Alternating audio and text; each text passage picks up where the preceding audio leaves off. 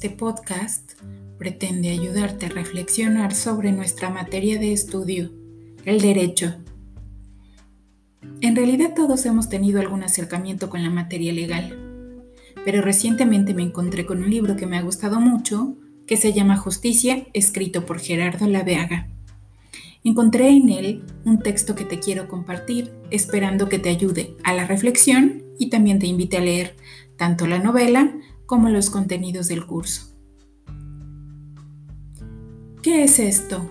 preguntó Rosario después de saludar a Emilia, mientras apartaba un libro que estaba sobre el asiento del vehículo al que estaba subiendo. Un libro de leyes, respondió Emilia.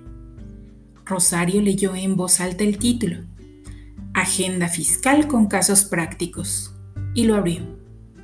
Era la forma más cómoda de iniciar la conversación.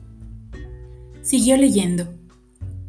El ajuste por la inflación se determinará multiplicando el saldo promedio diario de la inversión que generen los intereses por el factor que se obtenga de restar la unidad del cociente que resulte de dividir el índice nacional de precios al consumidor del mes más reciente del periodo de la inversión entre el citado índice correspondiente al primer mes del periodo.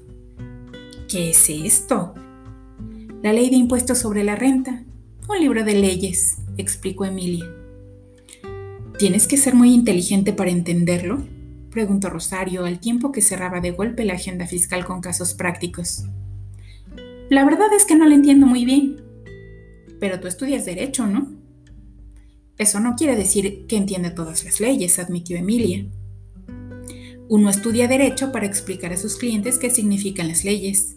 Así que, Mientras más enredadas sean estas, más clientes vas a tener y más te van a pagar para que tú les aclares qué quiere decir. Pero eso no significa que yo le entienda.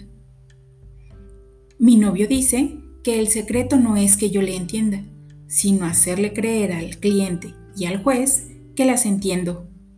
De hecho, hay leyes que nadie entiende. ¿En serio?